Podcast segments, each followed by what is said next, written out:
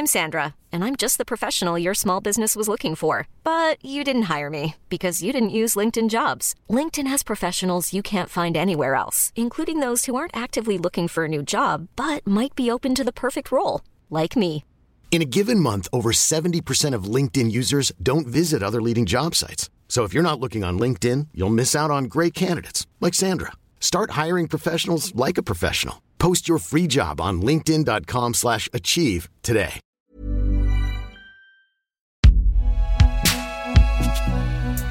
Ah, c'est donc vous la fameuse binge audio dont tout le monde parle.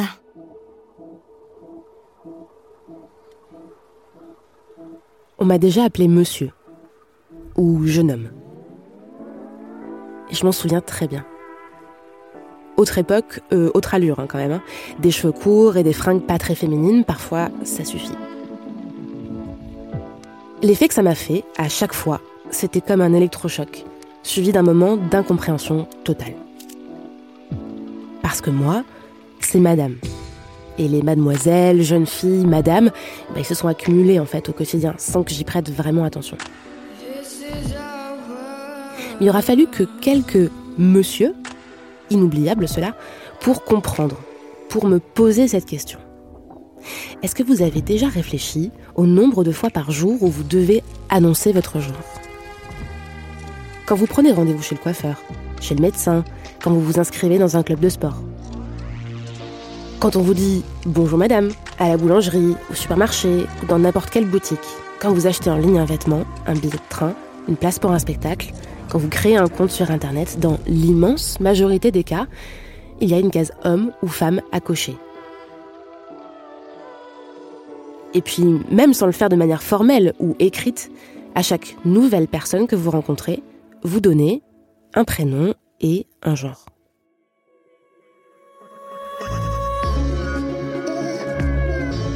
Nous sommes toutes et tous habitués, sans nous en rendre compte, depuis l'enfance, à séparer le monde en deux. Au premier regard, le premier réflexe lorsqu'on voit une silhouette. Quand on est une personne cisgenre, on l'oublie, on fait avec. Mais imaginez alors ce que ça signifie naviguer dans ce monde lorsqu'on ne se reconnaît ni dans une identité de genre homme ou femme.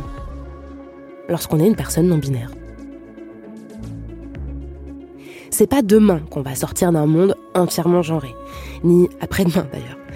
Alors, avant de changer les lois, les institutions, on peut déjà changer notre approche individuelle et nos habitudes.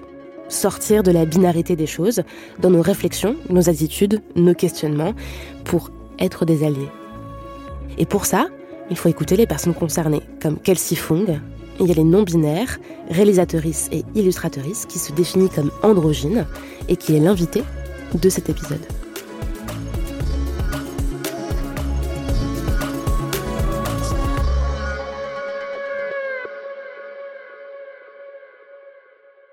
Quand on entend le mot genre, euh, oui, euh, depuis très longtemps et surtout dans les sociétés euh, occidentales, on pense à l'homme et à la femme, alors qu'en fait il existe un panel très très grand du coup de, de, de genres qui d'ailleurs existait bien avant la colonisation et toutes les normes de genre qui ont été imposées notamment par elle, par les personnes blanches au sein de, de pas mal de populations qui ont été racisées par la suite justement.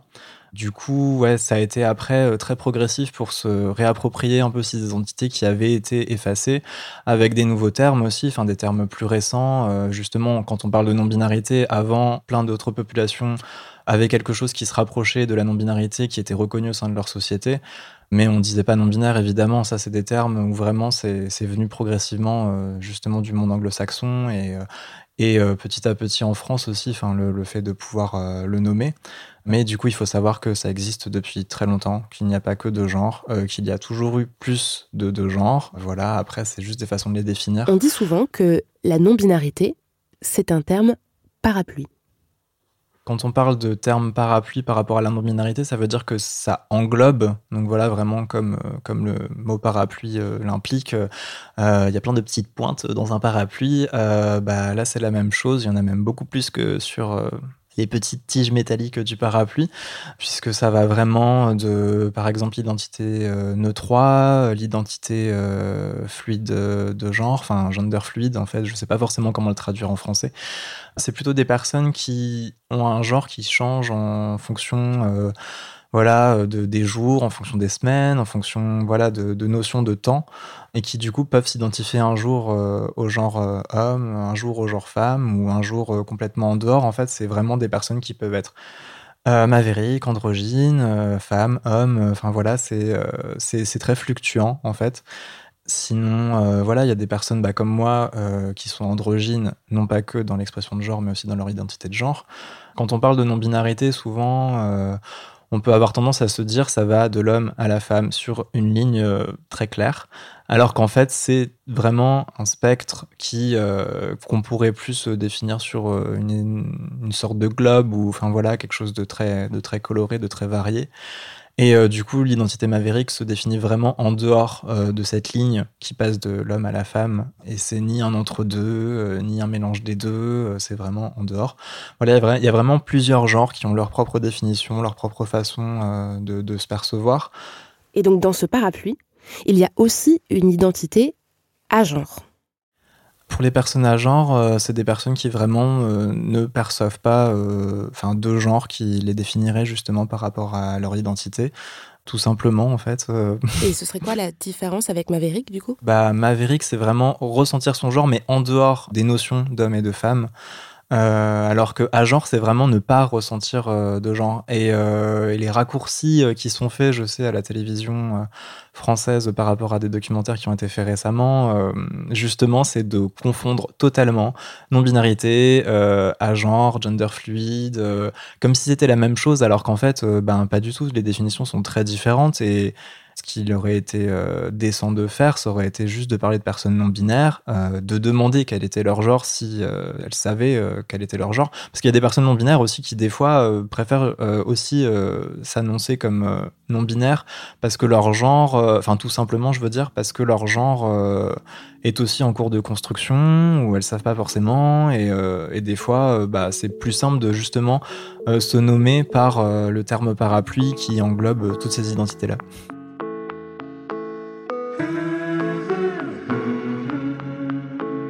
Mais du coup, être non-binaire, euh, c'est ne pas avoir de genre? Qu'est-ce qu'on répond à quelqu'un qui demande ça? C'est faux, puisque du coup, euh, vraiment, euh, la non-binarité englobe tellement de genres et de non-genres que, que, du coup, ce serait un non-sens, en fait, de, de, considérer que la non-binarité, c'est équivalent à être à genre. C'est pas parce que, du coup, nos genres sortent des normes hommes-femmes que du coup on n'a pas de genre. Ça voudrait en plus euh, dire comme si de façon automatique euh, on renonce à, ces catégories euh, là très binaires, donc du coup on n'a pas le droit d'avoir de genre, voilà, sans, sans, que ce soit de notre fait, mais que c'est ce que la société aimerait penser, mais non c'est pas du tout le cas. Ok, d'accord, mais du coup je vois pas trop la différence entre transidentité et non-binarité si on parle euh, typiquement des définitions, euh, être transgenre, ça veut dire euh, ne pas vivre en correspondance avec le genre qui nous a été assigné à la naissance. Alors qu'être cisgenre, c'est des personnes qui vivent très bien le genre qui leur a été assigné à la naissance. Donc du coup, si on prend cette définition-là, les personnes non binaires ne sont pas cisgenres mais euh, c'est après une question vraiment euh, d'identification personnelle. Il y a des personnes non binaires qui, du coup, euh, se définissent comme trans et il y a des personnes qui ne se définissent pas comme trans. C'est pour ça qu'en général, on parle de personnes trans et ou non binaires parce qu'il y a des personnes non binaires qui préfèrent simplement s'annoncer comme non binaires et ne pas forcément s'englober dans le terme transgenre. Mais, c'est après une question vraiment d'identification personnelle. voilà au mot transgenre que certaines personnes non binaires ne préfèrent pas employer. D'accord, t'es non binaire, mais euh, t'es forcément plus homme que femme. Enfin, plus proche d'un genre que l'autre, non? Enfin, je sais pas, j'ai l'impression. Je pense que ça, c'est vraiment euh, quelque chose à déconstruire par rapport aux normes, justement, qui nous ont été imposées depuis l'enfance, à vraiment se dire que dans la vie, euh, il y a les petits garçons, les petites filles. Euh, il y a quelque chose de très essentialisant là-dedans d'ailleurs, euh, justement, de, se dire que euh, on est forcément attiré soit par par les poupées, soit par les petits trains, etc. Non, en fait, on peut être attiré par les deux. On peut se construire justement en aimant les deux, en aimant ni l'un ni l'autre. Enfin voilà, c'est vraiment très multiple. Et je pense que quand on quand on dit euh, que justement euh, on est forcément plus attiré euh, par la masculinité ou la féminité, bah, c'est juste que c'est vraiment lié à des codes en fait que la société nous a imposés et, j'ai l'impression que pour pas mal de personnes c'est très dur d'en sortir en fait et de s'imaginer que c'est possible de penser autrement. Alors que si, enfin vraiment, bah, d'ailleurs pour les personnes à genre justement c'est totalement le cas. Enfin je, je pense que que du coup elles s'identifient ni, ni à l'un ni à l'autre et enfin voilà c'est comme ça qu'elles se vivent. Ah, et puisqu'on parle du poids des normes de genre, quand on parle de personnes non binaires et de personnes trans, vous avez peut-être déjà entendu le terme dysphorie. Justement, quand on se sent pas bien par rapport au poids des normes de genre, qu'est-ce qu'elles font par rapport à notre genre. Donc euh, vraiment, euh, parce que moi, ce que j'ai tendance à dire justement, c'est que la dysphorie, pour moi, elle vient pas de nous-mêmes, en nous-mêmes, genre euh, on, ne se réveille pas en détestant notre corps, etc. Si si on peut exprimer de la dysphorie, justement, c'est souvent à cause des normes de genre, à cause de ce que la société nous dit qu'il n'est pas bon d'être, en fait. Genre que le fait d'être trans ou de se découvrir, de s'exprimer par rapport à, par rapport à notre identité, euh, voilà, de tout ça, enfin que c'est réprimable en fait, et c'est ça qui nous crée de la dysphorie, parce que du coup on se dit, euh, bah mince, je vais devoir euh, me réprimer, je vais devoir genre m'exprimer différemment, me cacher, enfin voilà, attendre d'être en sécurité avec des amis pour pouvoir être moi-même, par exemple, et ben ça peut créer de la dysphorie, enfin parce que du coup dans des contextes scolaires on peut par exemple, si on est plus à l'aise avec des, des, apparats plus féminins et que du coup, dans un contexte scolaire, c'est très mal accepté, du coup, bah, on va avoir tendance à genre se cacher sous des vêtements plus masculins. Ça, ça peut créer de la dysphorie, mais c'est pas de notre fait, comme on a tendance à l'avoir, euh, enfin à le voir dans les dans les films et dans les documentaires qui sont faits par des personnes pas concernées. En général, oui, dans les documentaires et les films qui sont faits par des personnes cis, euh, ils ont tendance à vraiment accabler les personnes trans comme si euh, du coup leur mal-être était dû vraiment à elles-mêmes en fait, alors que comme si dans la société tout allait bien et du coup on va faire tout un film sur euh, genre le mal-être d'une personne euh, qui a du mal à s'intégrer dans la société. Non, c'est pas le cas, c'est vraiment la société qui ne laisse pas la place aux personnes trans de s'exprimer, de se découvrir et d'être elles-mêmes. Et, euh, voilà, c'est ce qui crée, c'est ce qui crée ces sentiments de mal-être que peuvent ressentir beaucoup de personnes trans. Et c'est ça qui a à déconstruire en fait. C'est ce que je reproche beaucoup à ces documentaires, à ces films qui sont faits par des personnes non concernées, c'est le fait que les responsabilités de ces mal-être-là ne sont jamais adressées. Et ces responsabilités-là, euh, elles viennent de, justement de l'école, du fait qu'il n'y ait pas de, sensibilisation à ces identités-là. Elles viennent euh, bah voilà, de, tous les domaines en fait, euh, du secteur public, en fait, où il devrait y avoir justement plus de formation, d'écoute des personnes trans, etc. Parce que ça peut être très violent de de se retrouver à la poste, euh, qu'on débatte de notre identité parce que, par exemple, notre nom correspond pas au nom sur lequel on reçoit notre courrier, notre colis, etc. Et dans ce cas-là, ça peut être un débat infini sur euh, voilà notre humanité parce qu'on va essayer de se justifier, voire on doit souter, etc. Ce qui peut amener à des à des choses très violentes. Et euh, dans d'autres domaines, à l'université aussi, quand si des personnes essayent de, de, de dire qu'elles préfèrent être appelées par euh, leur prénom euh, qu'elles ont choisi alors que leur name est inscrit sur leur fiche euh, d'appel, etc. Il y a des professeurs qui prennent un malin plaisir à dire ah non non ça passera pas avec moi, voilà comme si c'était des lubies ou voilà, alors que c'est vital pour les personnes qui décident de changer de, prénom. Et du coup ça il y a aucune sensibilisation là-dessus. Il y en a vraiment qui commencent à qui commencent à apparaître, mais plus de la part des personnes concernées qui doivent justement essayer de se battre pour euh, créer des associations, euh, voilà, ou faire, euh, faire passer justement des fiches pédagogiques, voilà, ou qui essayent de créer leur propre documentaire pour sensibiliser le grand public, etc., ou de faire des manifestations, etc. Mais, mais vraiment, je pense que ça devrait être beaucoup plus généralisé, en tout cas, dans ces, dans ces espaces.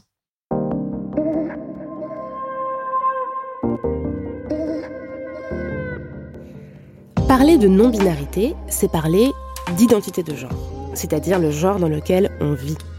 Mais souvent, on confond avec un autre paramètre, celui de l'expression de genre, ce qu'on donne à voir de qui on est. Mais les deux ne sont pas liés.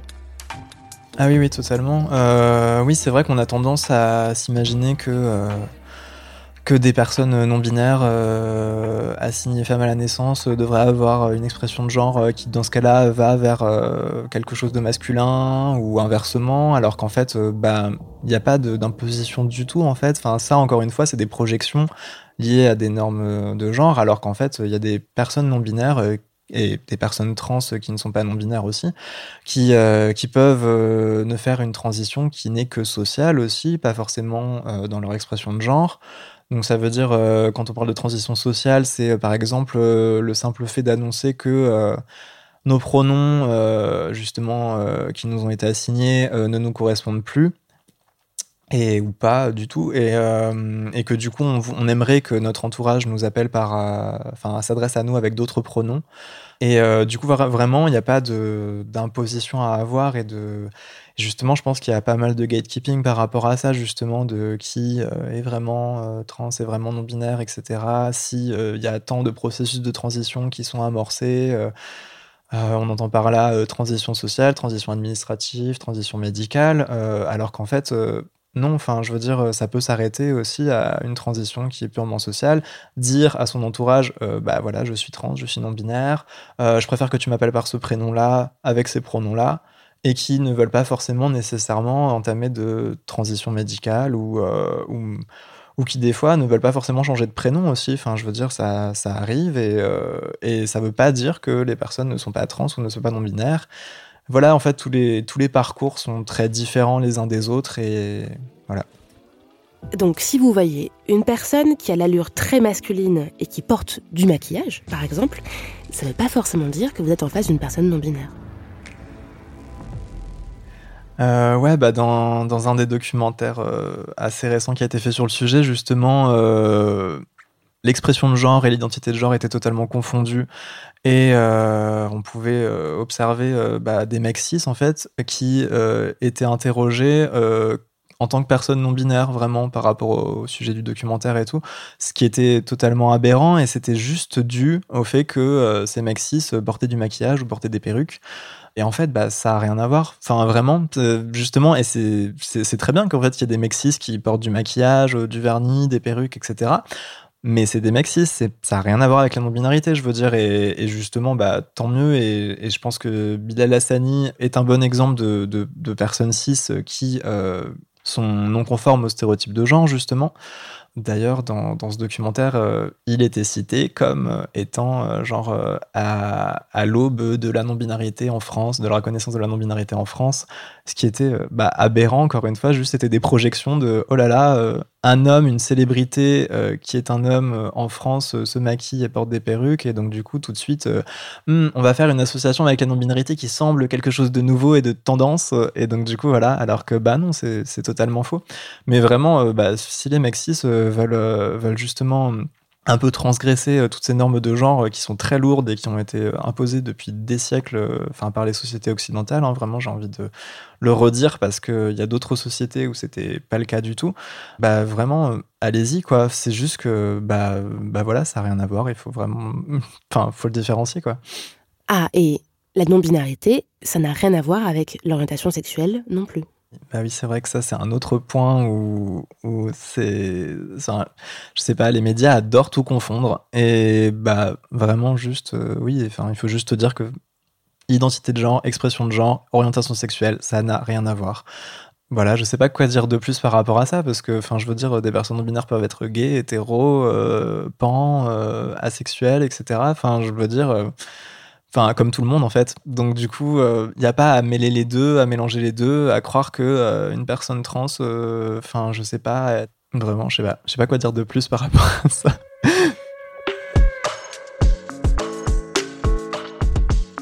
Non, mais du coup, à, quoi je reconnais qu'une personne est non binaire en fait?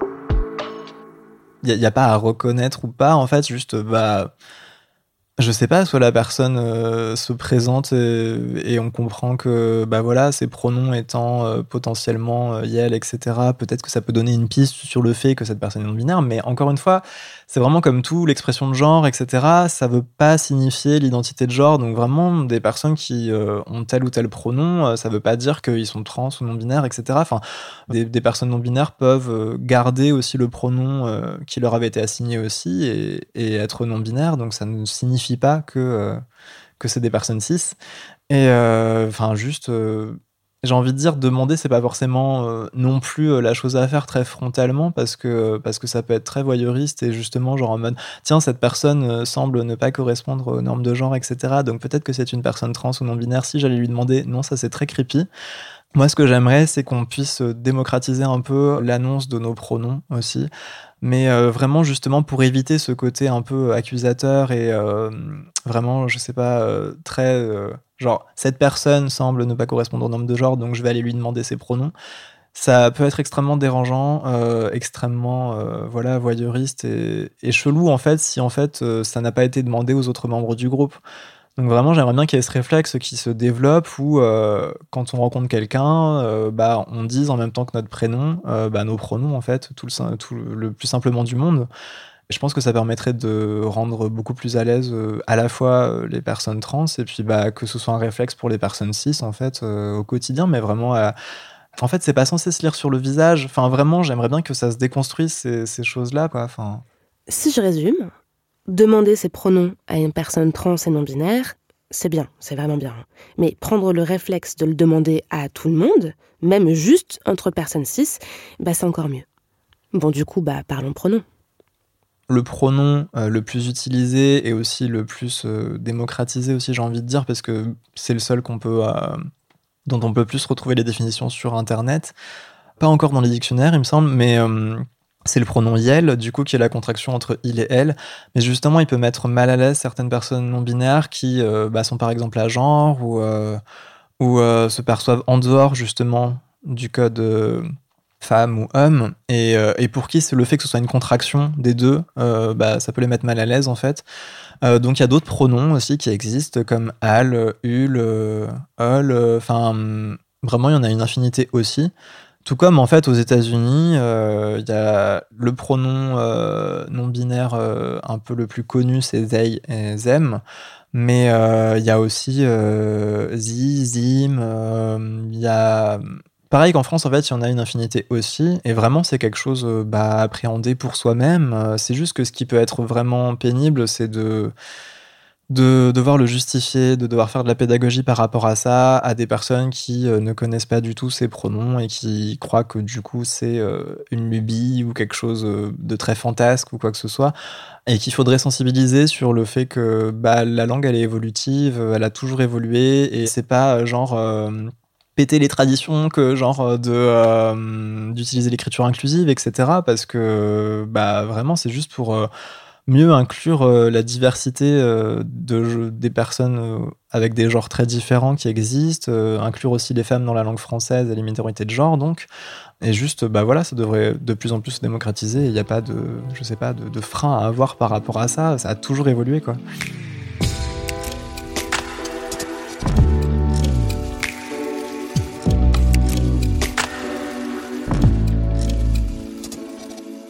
Ok d'accord, les pronoms j'ai compris. Mais comment je fais l'accord avec quelqu'un qui utilise le pronom yel? J'accorde au masculin, au féminin? Moi, vraiment, ce que je préfère à l'oral faire et qui peut convenir à énormément de personnes non binaires, c'est justement euh, éviter de, de genrer. En fait, c'est un exercice un petit peu de gymnastique à faire. Enfin, dire les enfants, dire euh, euh, les parents ou le parent aussi. Enfin, vraiment. Et, euh, et en fait, on a des formulations aussi qui permettent d'éviter de genrer euh, sur le coup, quoi, juste en retournant un peu les adjectifs. S'il n'y a pas de moyen de contournement, en vrai, du coup, dans les accords, il y a, plusieurs possibilités. Il y a l'écriture inclusive, du coup, qui est plus facile à employer à l'écrit parce que vraiment, il suffit de mettre le point médian ou pour parler en écriture inclusive, ou même euh, des mots euh, qui sont comme, par exemple, j'avais vu le mot auteur, autrice. Donc, euh, si on fait de l'écriture inclusive, ça donne auteurice. Et vraiment, après, ça, c'est des, des choses à apprendre aussi. Ces ressources-là, elles sont disponibles, par exemple, sur le blog La vie en queer, qui re- recense un bon panel de, de choses sur la non-binarité, sur le vocabulaire. Donc, vraiment, j'invite les personnes qui se questionnent sur le langage à aller un peu zioter, justement, toutes les pratiques qui peuvent y avoir par rapport à ça. Il y a un dictionnaire, je crois, si on tape dictionnaire langage neutre ou, langage inclusif, voilà, on tombe tout de suite dessus. Non mais à l'écrit je veux bien, mais franchement, à l'oral, c'est trop chiant l'inclusif.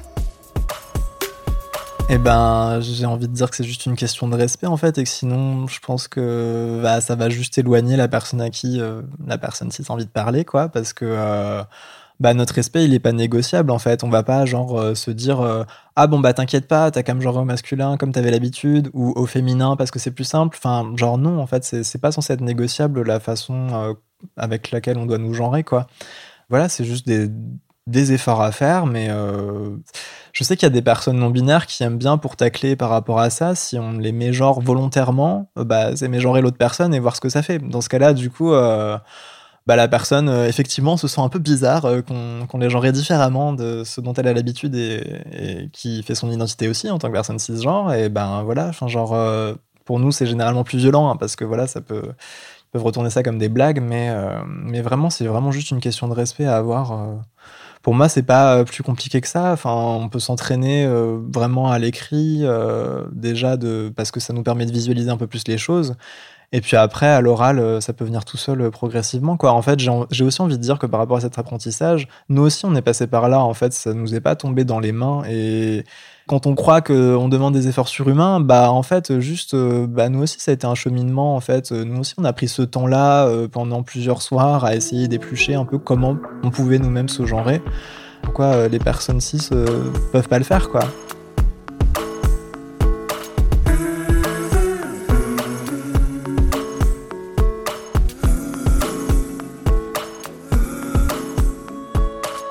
J'ai vu qu'il y avait des personnes non binaires qui utilisent les pronoms anglais they, them. Mais alors du coup, en français, comment est-ce qu'on fait? L'anglais, on est beaucoup à le kiffer parce que bah, c'est pas genré en fait. Enfin, c'est très facile. Tous les adjectifs, euh, voilà, c'est beautiful, c'est pas beau, belle. Enfin, donc il y a pas de gymnastique à faire, donc c'est cool même le pronom en fait, they moi je le trouve aussi plus cool que Yel parce qu'il n'y a pas cette notion de on a dû mélanger euh, les deux, essayer de faire une contraction, euh, enfin voilà. Et quand on voit que c'est marqué euh, par exemple sur la biographie d'une personne francophone, they them, bah juste on peut lui demander c'est quoi l'équivalent que tu emploies en français en fait, ça ne dérangera pas la personne si la personne l'a annoncé quelque part en fait. Enfin, avant de commencer une conversation, bah juste demander quoi.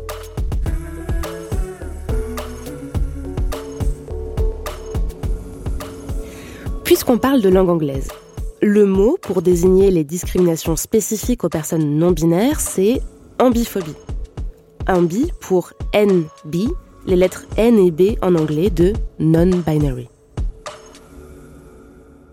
La particularité de l'ambiphobie, c'est de, par exemple, nier son existence, euh, croire que euh, Enfin, je parle par rapport à un contexte français où vraiment c'est beaucoup moins connu, beaucoup moins visibilisé. Euh, peut-être qu'aux États-Unis c'est vraiment très différent comment les personnes euh, vivent justement cette ambiphobie.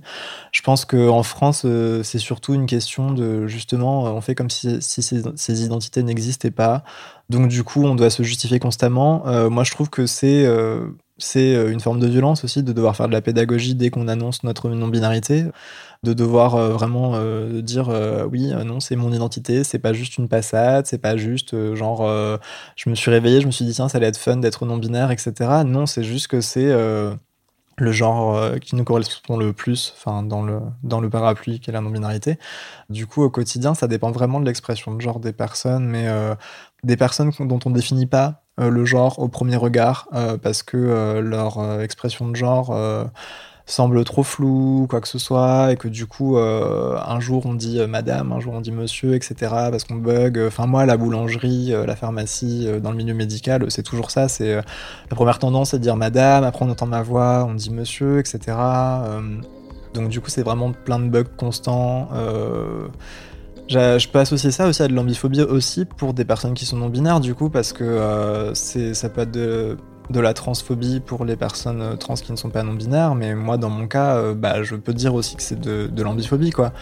Euh, même si, c'est important de le rappeler, toutes les personnes non-binaires sont pas androgynes, voilà, ont pas d'expression de genre forcément androgyne, et donc vivent pas forcément les mêmes violences. Mais moi, dans mon cas, c'est ce qui me procure le plus de bonheur. D'ailleurs, tiens, ça c'est un bon exemple. Genre là, j'ai dit, euh, c'est ce qui me procure le plus de bonheur pour éviter de, par exemple, genrer directement, euh, c'est ce qui me rend euh, là le plus heureux. Enfin voilà. Donc du coup, c'est une façon de faire de la gymnastique qui, qui marche très bien parce que la langue française, en fait, on peut permettre ça. Bon voilà, c'était le petit aparté. Et sur le plan administratif, moi j'aimerais aussi une reconnaissance par rapport à l'état civil. Euh, je sais que c'est aussi débattu parce qu'on a tendance à dire que justement on aimerait que euh, dans l'idéal euh, il y ait carrément plus de mention de genre, etc ce qui effectivement serait une bonne chose puisque en fait euh, c'est aussi quelque chose qui amène à beaucoup de situations très arbitraires. Mais moi je pense que quand même, euh, genre nous ça nous aiderait aussi à pouvoir euh, entamer des procédures de transition médicale de façon plus sereine aussi sans avoir forcément à se justifier. Arrêter aussi de se sentir mal à devoir forcément cocher la case madame, monsieur, etc. que ce soit marqué partout sur nos papiers, ça peut créer justement beaucoup de dysphorie aussi. Moi dans l'idéal vraiment j'aimerais qu'on arrête de dire monsieur, madame, etc. Mais par exemple l'équivalent euh, neutre, c'est mix, MX. Donc euh, quand on a le MME, euh, MR, la version mix, c'est MX. Et vraiment, je, je, pense que ça aurait aussi facilité bah, des démarches que j'ai entamées aussi. Parce que j'avais peur aussi qu'on me refuse certaines démarches par rapport à ma transition médicale si je m'annonçais directement comme étant non-binaire pour ça, il faut pouvoir se dire déjà, genre, est-ce que le praticien, la praticienne va déjà ne pas être transphobe mais est-ce que si en plus elle est pas transphobe, est-ce qu'elle va pas être ambiphobe et genre considérer que du coup, hmm, cette personne n'est pas sûre parce que elle m'annonce qu'elle est non-binaire Et ça, c'est quelque chose qui est très fréquent aussi, de croire que la non-binarité euh, veut dire on n'est pas sûr de notre genre, on n'est pas sûr d'être vraiment trans. Et c'est ce que des psychiatres aussi euh, disent, comme on a pu en voir à la télévision aussi, à croire que, que je sais pas, c'est une phase, etc. que des personnes se questionnent, mais après, euh, vous inquiétez pas, euh, ces personnes vont mûrir. Et que après, on va se dire, euh, voilà. Bah en fait, j'ai réfléchi, je suis un homme trans ou je suis une femme trans. moi, ça fait des années que je suis non-binaire. Enfin, je veux dire que j'ai identifié que j'étais non-binaire justement, et non, je c'est pas une phase pour moi en fait. C'est ce qui me correspond le plus. Mais comment on se rend compte qu'on est non-binaire en fait? Bah moi je sais que j'ai découvert ma non-binarité euh, en écoutant la parole d'autres personnes non-binaires qui a beaucoup résonné en moi et où en fait ça a fait tilt. En fait c'est très bizarre à décrire, c'est que ouais moi ce que je conseillerais c'est vraiment d'écouter, lire euh, des personnes non binaires euh, qui, qui oralisent ça justement. Euh, bah, par exemple, moi, c'était, j'ai beaucoup été inspiré par Alok Van Menon, qui est une artiste poétesse. voilà, là encore une fois, c'est compliqué de faire de, du neutre à l'oral, donc je l'ai avec le point médian, mais ça n'a pas marché à l'oral. En tout cas, voilà, c'est une artiste euh, non binaire euh, d'origine indienne et qui euh, parle de décolonialisme en rapport avec son genre et sa non-binarité. Et ça m'a beaucoup ému de, l'écouter à la mutinerie, deux années d'affilée d'ailleurs. Et vraiment, ça a tellement résonné en moi, ses, mots, ses paroles, sa façon de, ouais, de, de se vivre, de s'exprimer. vraiment juste, en fait, je sais pas, c'est là où, où j'ai eu un déclic en moi. Et je pense que c'est très difficilement euh, listable en fait. Enfin, on peut pas forcément se dire euh, y a, il faut ci ou ça pour se dire euh, allez ça y est je suis non binaire etc. Ça doit être ça. Euh. Bah, en fait, on a des expériences tellement différentes et tellement diverses. je dirais juste que plutôt la non-binarité, ça peut aussi être proche de la féminité, proche de la masculinité, mais pas tout à fait. Donc du coup, il y, y, a des femmes trans non-binaires, il y a des hommes trans non-binaires aussi, et voilà, c'est tout aussi valable. Et si par exemple, quand on entend le pronom Yel, quand on s'adresse à nous, et qu'on se sent bien, en fait, euh, bah oui, on peut se dire qu'il y a un petit, un petit clic que, que ça fait, quoi.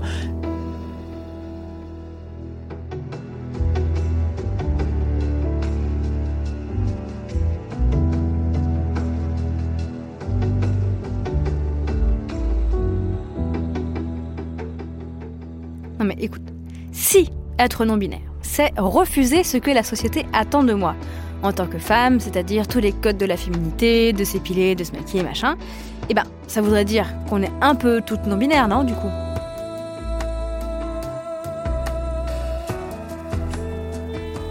C'est pas parce que du coup on déconstruit et on est contre certaines normes de, genre euh, dans notre quotidien ou dans nos luttes politiques, etc., qu'on est non-binaire, quoi. Genre, si euh, une femme cis euh, est et contre euh, plein de, de, de codes euh, qui lui sont apposés euh, depuis la naissance, etc., en fonction de son éducation et tout, et de la société, ça veut pas dire que du coup elle est non binaire, quoi. C'est comme pour les cis aussi, si genre du coup ça les fait kiffer justement d'avoir une expression de genre plus féminine, etc., ça veut pas dire qu'ils sont non binaires. Donc c'est vraiment quelque chose de qui est en nous, qui est nous en fait. Je sais pas, on a tendance à parler de ressenti quand on parle de genre. Euh, ça, ça fait aussi un peu débat aussi parce que c'est plus qu'un ressenti aussi. C'est vraiment notre notre existence, notre quotidien, etc. Et ça fait un, un déclic en nous, une euphorie aussi vraiment, comme on disait plus tôt, euh, vraiment de pouvoir avoir à tester un prénom, tester euh, un, un, pronom, tester des accords, euh, tester euh, d'autres façons de se percevoir en tant qu'être humain et et juste, c'est pas que des consorts de normes de genre. L'identité de genre, elle est très personnelle, quoi. Enfin, c'est pas quelque chose qui est associé euh, au code extérieur, je veux dire. Enfin, justement, ça, ça, ça à déconstruire, quoi. C'est vraiment quelque chose euh, bah, qui est en nous, qui, qui fait notre identité. Euh. Après, bien sûr, qu'elle découle quand même aussi de. Enfin, on dépend aussi quand même des normes de genre, je veux dire. en tant que personne asiatique aussi, on m'a on m'a rarement assigné aussi à la case euh, homme cis, euh, vraiment euh, tel qu'on l'a défini dans les sociétés occidentales, où c'est associé à certains codes auxquels ne correspondent pas les personnes asiatiques dans le regard blanc. Et, je sais que ça a aussi quand même aussi influé aussi sur la construction de mon genre et de mon expression de genre, etc. Enfin, je veux dire, on peut pas non plus se dissocier des, normes que nous impose la société, même par rapport à notre propre construction. Mais c'est pas parce qu'on déconstruit ces normes de genre qu'on est forcément euh, trans ou non binaire quoi.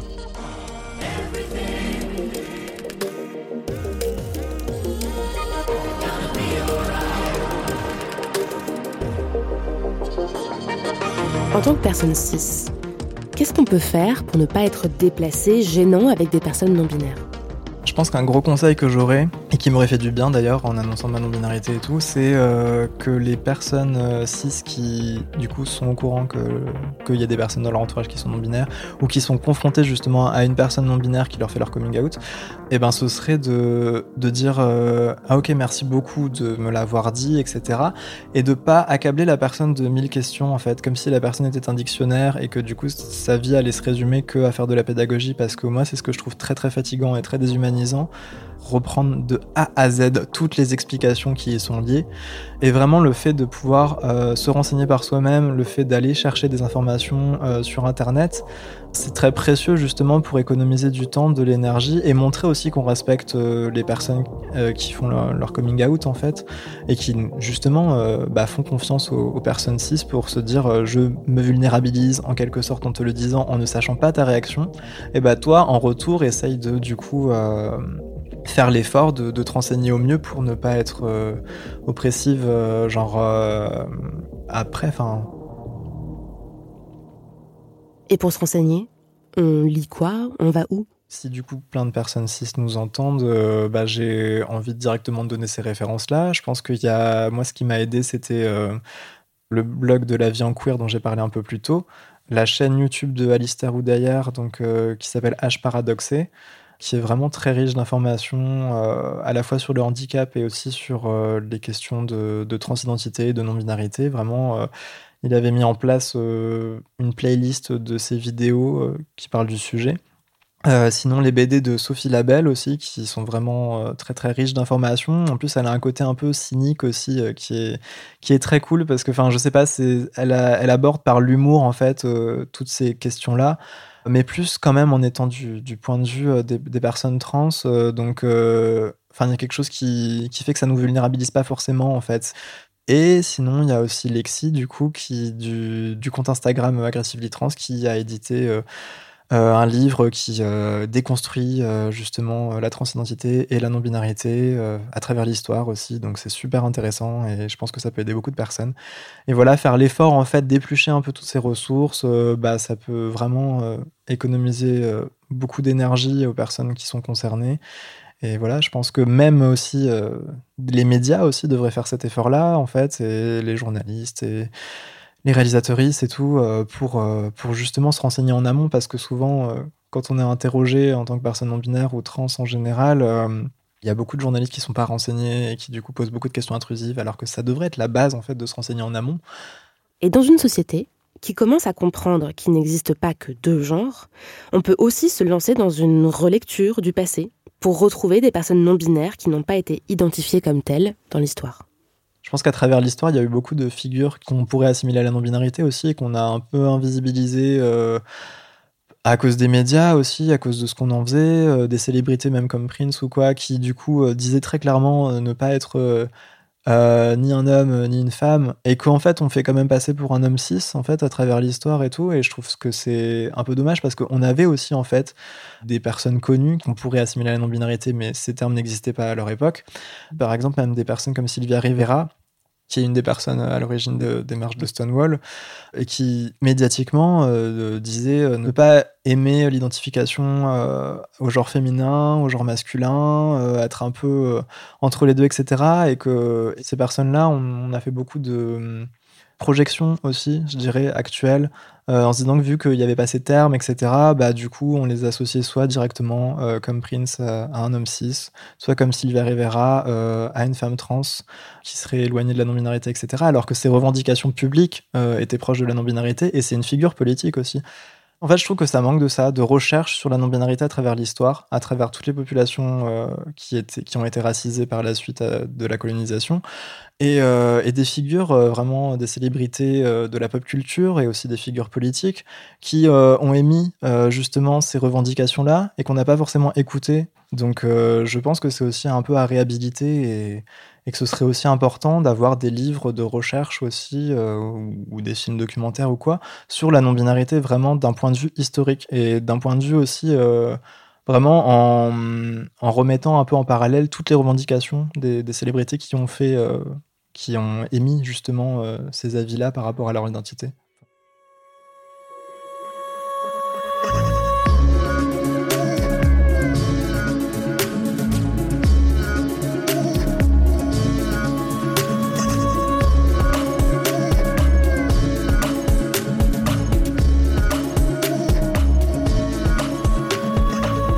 Et pour faire cette archéologie du genre, je vous conseille le chapitre Les transidentités vieilles de plus de 4000 ans dans le livre de Lexi, qu'on a déjà cité, et qui s'appelle Une histoire de genre. Ça permet d'approfondir la toute première chose que Kelsey a mentionnée dans notre entretien, le fait que la binarité du genre, c'est une construction occidentale et blanche. Je vous mets aussi d'autres ressources sur le site binge.audio, puisque Camille, c'est un podcast binge audio produit avec Lauren Bess et réalisé par Solène Moulin. N'hésitez pas à partager cet épisode autour de vous et à nous écrire sur les réseaux sociaux at Camille Podcast ou à l'adresse camille at binge.audio.